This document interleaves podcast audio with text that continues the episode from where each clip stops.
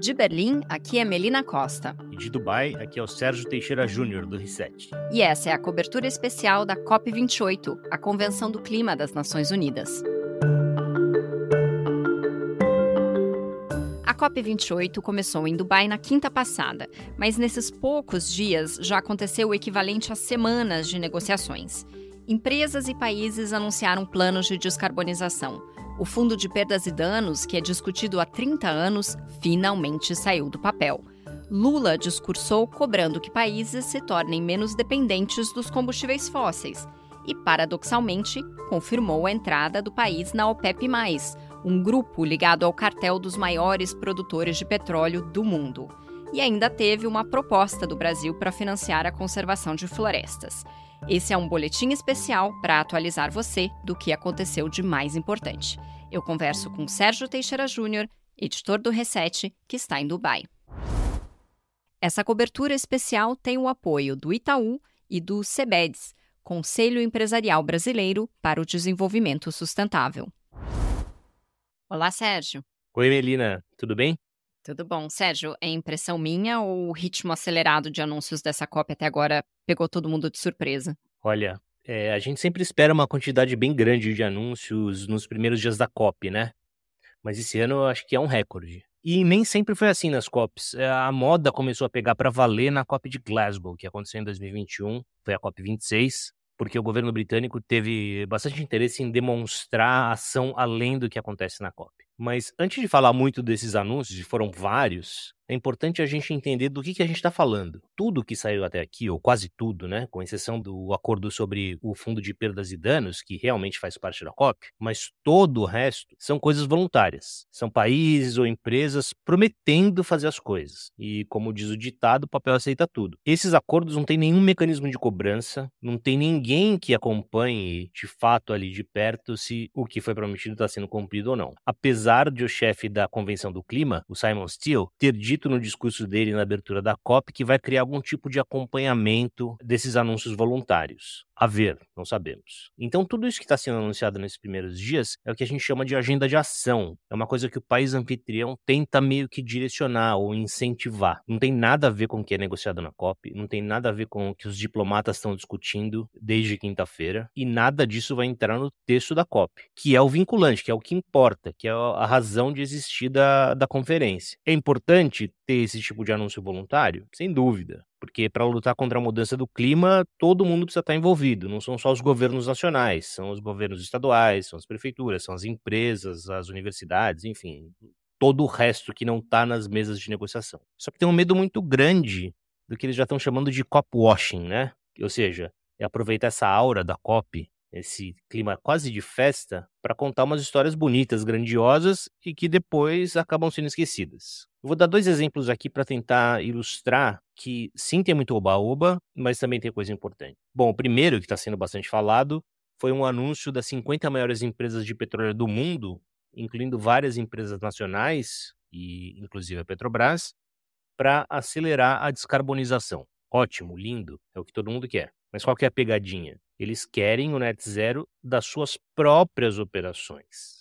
O que isso significa? Que o CO2 que vai ser emitido quando queimarem o, a gasolina, o óleo diesel, o gás natural, esse que é o grande problema, não entra nessa conta, não entra no net zero das empresas de petróleo. Pelo menos não nesse que eles querem fazer. Esse documento que essas empresas assinaram também fala em investir no sistema energético do futuro. Mas não tem nenhum percentual, não tem nenhum valor, não tem nenhum prazo. Ou seja, cada uma faz o que quiser. A Petrobras anunciou faz alguns dias o plano de investimentos para os próximos cinco anos. Tem 11 bilhões de dólares para energias renováveis, que é um aumento significativo em relação aos anos passados, mas tem 73 bilhões para petróleo e gás. E desses 73, 7 bilhões e meio são para exploração, ou seja, para procurar mais petróleo. E por aí você começa a entender que essa declaração, essa coalizão que o presidente da COP está tentando hypar eh, não diz muita coisa em relação ao problema. E teve um outro anúncio voluntário que eu destacaria, que foi a entrada dos Estados Unidos numa aliança de países que se comprometeu a parar de queimar carvão para gerar eletricidade. Carvão é o combustível fóssil mais sujo, e além do carbono, que é lançado na atmosfera, ele causa inúmeros problemas de saúde. Bom, os Estados Unidos se comprometeram a não construir novas usinas termoelétricas movidas a carvão e a fechar as que existem quando elas chegarem no final da vida. Só que os Estados Unidos não constroem uma usina a carvão já faz uns 10 anos. Por quê? Porque as usinas solares e eólicas já custam muito mais barato. Já não faz sentido econômico investir em carvão hoje. Isso quer dizer que o anúncio é vazio? Não é, porque agora aumenta ainda mais a pressão sobre países como a China, Japão e Coreia do Sul, que ainda queimam muito carvão e continuam investindo nesse tipo de combustível, a acelerar a sua transição energética. Então, acho que esses dois exemplos mostram bem que, sim, tem muito anúncio, sim, tem muitos que provavelmente não valem nem o papel em que foram impressos, mas alguns deles são importantes. Vai ter uma reportagem no Reset é, publicada hoje, em que eu vou detalhar um pouco mais essa avalanche mesmo, esse tsunami de anúncios voluntários. É difícil não se perder, né, nessa avalanche de, de anúncios tem que prestar atenção mesmo para é, eh, se lembrar que o mais importante mesmo, que a redução e eventualmente a eliminação de produção de combustíveis fósseis, isso ninguém está anunciando, né? Bom, mas vamos falar do anúncio oficial e o mais importante que saiu até agora nessa COP, que é o Fundo de Perdas e Danos. Isso saiu já em menos de cinco horas de evento. O que, que ficou resolvido depois de 30 anos de conversas de negociações? Como vai funcionar esse fundo de perdas e danos e acho que mais importante, os países em desenvolvimento eles estão satisfeitos com esse resultado? Sim, está todo mundo satisfeito. É uma negociação que já leva quase 30 anos e os países ricos só aceitaram a criação do fundo na COP do ano passado. Então, na COP do ano passado, a decisão foi: teremos um fundo. Aí, ao longo desse último ano, eles correram para tentar formatar os detalhes. E a ideia era aprovar esse ano ninguém sabia se seria aprovado esse ano. Então houve um grande esforço de bastidores, não só para conseguir o acordo, mas para poder anunciar logo no primeiro dia. Então essa realmente foi uma, uma decisão histórica e muito importante. Como vai funcionar o fundo? Eu diria que os países é, pobres, os mais vulneráveis, que vão ser os países que vão acessar esse dinheiro, ficaram satisfeitos pela existência dele, mas tem alguns problemas, né? O primeiro deles, e mais importante, é que os doadores do fundo não têm nenhum tipo de obrigação. As doações vão ser ser todas voluntárias. Então, cada país vai decidir quanto coloca, como coloca, quando coloca. Dito isso, logo depois da aprovação do, da criação do fundo na plenária, alguns países, como os Emirados Árabes, né, que são os anfitriões, e a Alemanha, depois o Reino Unido, os Estados Unidos, alguns outros europeus já, já anunciaram depósitos também, então já tem uns 500 milhões de dólares comprometidos pra, com esse fundo. O valor é baixo, é muito baixo, a expectativa é que ele chegue a uns 100 bilhões de dólares, então a gente não sabe ainda se ele vai atingir esse resultado ou não, mas ele vai existir, ele vai começar a existir e a ideia é que os primeiros desembolsos já comecem a acontecer no ano que vem. E isso só vai acontecer tão rápido porque foi decidido que quem vai operar esse fundo é o Banco Mundial. Não é a estrutura ideal, enfim, segundo os países pobres, o pessoal que precisa do dinheiro. Tem alguns países, por exemplo, como Cuba, que não fazem parte do, do Banco Mundial. Mas decidiram que as condições de operação do fundo vão ser decididas pela COP. Então, o fundo vai, apesar de estar abrigado no Banco Mundial inicialmente, ele vai seguir as regras outras, não vai seguir as regras do Banco Mundial. Então acho que é, é, foi uma grande vitória, um anúncio importante e surpreendente por ter saído logo no primeiro dia, porque normalmente as decisões são anunciadas só no último dia, né? Mas eu acho que já tentaram começar com uma notícia boa, vamos dizer assim. A gente já continua a nossa conversa. Antes disso, uma mensagem para você. Boa parte das empresas já sabe a importância de reduzir sua pegada de carbono. Mas como começar essa jornada? O CBEDS, Conselho Empresarial Brasileiro para o Desenvolvimento Sustentável, tem uma plataforma justamente para ajudar empresas de todos os setores a trilharem um caminho rumo ao net zero. Viviane Romeiro, diretora de Clima, Energia e Finanças Sustentáveis do CBEDS, conta sobre essa iniciativa. O Sabedes lançou uma iniciativa inédita que objetiva democratizar o acesso às empresas de todos os portes, de todos os segmentos, para um programa que é abrangente e que visa fortalecer e acelerar a implementação de estratégias de descarbonização do setor empresarial brasileiro. A plataforma Net Zero oferece um roteiro completo que inclui um diagnóstico, apoio no planejamento das ações, informações e até mesmo mensuração estimativa de custos para essa jornada de descarbonização. É importante mencionar que ela foi construída uma parceria, participação de mais de 40 empresas, organizações globais, entre elas BCG, McKinsey, Carbon Trust e também a Universidade de Oxford. Quais são os principais desafios das empresas brasileiras para neutralizar o escopo 3? Grandes empresas possuem recursos para investir em programas específicos para os seus processos de descarbonização. No entanto, encontram dificuldades quando se trata de engajar seus fornecedores externos, que são chamados né, de escopo 3, ou seja, as emissões indiretas que fogem do controle daquela empresa. E basicamente são as companhias menores onde se concentra a maior parte das emissões. Além da questão financeira, é necessário sensibilizar essas empresas e nivelar o conhecimento climático entre elas, ressaltando a necessidade de priorizar a frente climática em relação a outras áreas do negócio, já que as empresas menores têm a questão da sobrevivência financeira como um grande desafio. Para saber mais, acesse www.plataformanetzero.com.br.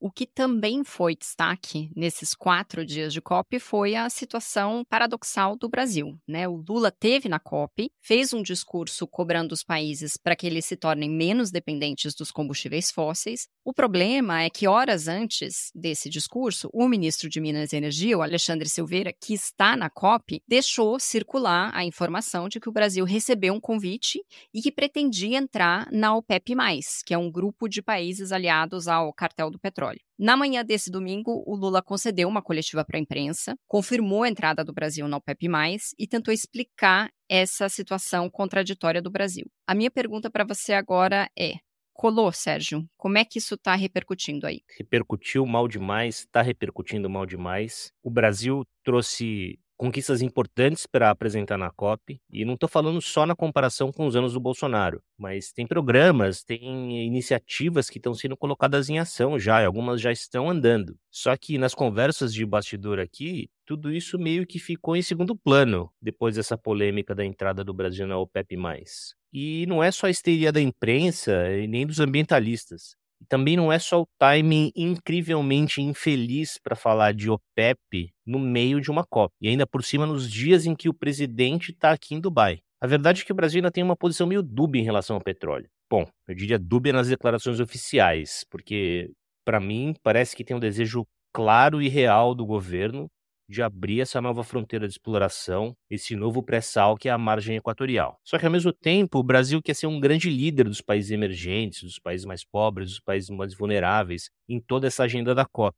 E qual que é o sinal que você manda para esses países quando o ministro das Minas e Energia depois o presidente, que foi meio forçado a, a, a confirmar a notícia, dizem que a gente está entrando na OPEP? Esses países querem que a exploração de petróleo pare ontem. Tem alguns deles que vão desaparecer por causa do aquecimento global. Eu ainda não conversei com os diplomatas brasileiros, é algo que pretendo fazer e pretendo trazer na próxima edição do nosso podcast, mas eu acho que eles devem estar numa situação meio difícil agora na mesa de negociação, porque o Brasil justamente traz como grande trunfo diplomático essa confiança que ele tem dos dois lados, né? Tanto do mundo rico quanto dos países em desenvolvimento, e agora me parece que pode haver uma sensação de traição dessa confiança. A ver, a COP para valer, ou a parte mais é, aguda, vamos dizer assim, da COP começa agora essa semana. Mas a repercussão não poderia ter sido pior, Melina. Eu acho que foi um, um grande tiro no pé, fogo amigo, eu não sei como descrever, mas é, pegou muito, muito mal. Difícil acreditar que essa informação da OPEP+, saiu sem querer, né, no meio da COP. Tem visões diferentes, tem estratégias contraditórias dentro do governo com relação ao clima, e isso ficou, bom, exposto para o mundo todo agora, né? Sérgio, tem uma outra pauta do governo Lula que foi apresentada num dos eventos da COP. O Brasil apresentou a sua sugestão para a criação de um fundo de florestas, um mecanismo financeiro que compensaria países pela preservação desses ecossistemas. Mas essa proposta ainda não parece estar tá madura, ainda não está muito clara, esse não foi exatamente um anúncio oficial. O que, que já se sabe a respeito? Bom, Melina, criou-se uma grande expectativa para esse anúncio do Fundo das Florestas. Uh, nos dias que antecederam a COP, saíram algumas reportagens na imprensa dizendo que o Brasil ia trazer. Aí as pessoas perguntavam, pessoas que têm é, fontes dentro do governo perguntavam, e todo mundo falava: não, só na COP, é um negócio hiper secreto, top secret, só vamos apresentar lá. Apresentaram o que, na minha opinião, é o germe de uma ideia. Tá tudo muito no ar ainda, porque esse fundo, se vier a existir, deveria ter a concordância de dezenas de países, porque a ideia é que ele possa remunerar até 80 países que detêm florestas tropicais, só que nenhum deles estava presente lá no evento em que o fundo foi anunciado. Para não dizer que nenhum deles não estava presente, tinha uma vice-ministra indonésia no, no público mas só. Nenhum dos outros potenciais interessados estavam presentes lá. Como funcionaria esse fundo? Eu vou tentar resumir o, a ideia que foi apresentada, também não sabemos se vai ser exatamente assim ou não, mas seria um fundo que recolheria ou que receberia investimentos de fundos soberanos que tem trilhões e trilhões de dólares para investir, seria um fundo bem conservador que faria investimentos, pagaria para os fundos soberanos uma taxa equivalente à que eles já recebem hoje em outros tipos de aplicação, e a diferença que sobrasse seria usada para remunerar esses países pela proteção da floresta. Uma outra inovação desse fundo ou pelo menos foi assim que eles tentaram vender, é que ele não, você não teria que medir quanto carbono você deixou de emitir ou quanta biodiversidade você está preservando, nada disso. Conta seria super simples. Você olharia quantos hectares cada país ou deixou de desmatar ou reflorestou. Basicamente é uma conta que você consegue fazer muito simplesmente olhando as imagens de satélite. E o argumento é que remunerando por área preservada ou, ou restaurada, você automaticamente também está remunerando o lado social, a biodiversidade, os serviços do ecossistema e tudo mais. O que, que, falta acontecer? Primeiro, precisa conversar com todos os outros países. Eu soube, conversei com algumas pessoas do governo que me disseram que já houve essa sondagem e que os países que têm floresta estão interessados na ideia. Só que não daria tempo para combinar com todos eles e fazer um anúncio conjunto. Então a decisão foi: vamos apresentar o que a gente tem aqui, depois a gente acerta os detalhes com os outros países. E a ideia é fazer isso pelos próximos dois anos para ter algo concreto, talvez até o próprio fundo para apresentar na COP de 2030. E uma outra informação que eu recebi foi que os fundos soberanos também demonstraram interesse pela ideia. O problema é que nada disso foi falado no anúncio. No evento, apareceu simplesmente como uma proposta brasileira, não deram nenhum detalhe.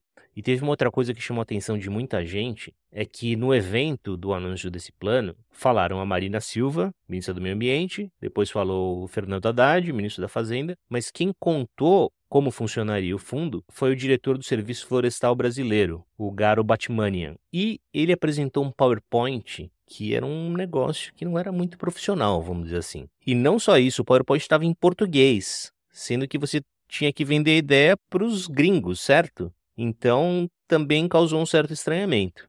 Bom, a Marina Silva vem aqui para a Alemanha, volta para a COP antes de voltar para o Brasil. É isso, Sérgio? Isso, ela volta para cá no dia 6 ou 7, se não me engano, e deve ficar até o final da conferência, porque é justamente no, no, final, quando tem que resolver os últimos detalhes, que os ministros entram em campo e literalmente vão para a sala de negociação e tentam resolver entre eles ali o, até chegar ao texto final. Beleza, então nos próximos dias a gente vai acompanhar tanto o que ela vem fazer aqui na Alemanha, quanto o que mais vai ser anunciado nessa COP. Mas agora, Sérgio, a gente tá gravando esse episódio domingo à noite, 8 da noite, horário de Dubai. Acho que tá na hora de você descansar e a gente se fala ao longo da semana. Obrigada, Sérgio. Obrigado, Melina. Até a próxima. A gente volta na quinta-feira com um balanço da primeira semana de COP, ou a qualquer momento em um boletim especial como esse. E para um update diário sobre o andamento da COP e análises mais aprofundadas, acesse o Reset, um site de notícias sobre negócios e finanças sustentáveis. O endereço é capitalreset.com. Agora sim, até a próxima. A Economia do Futuro tem o selo da Rádio Guarda-Chuva. Jornalismo para quem gosta de ouvir.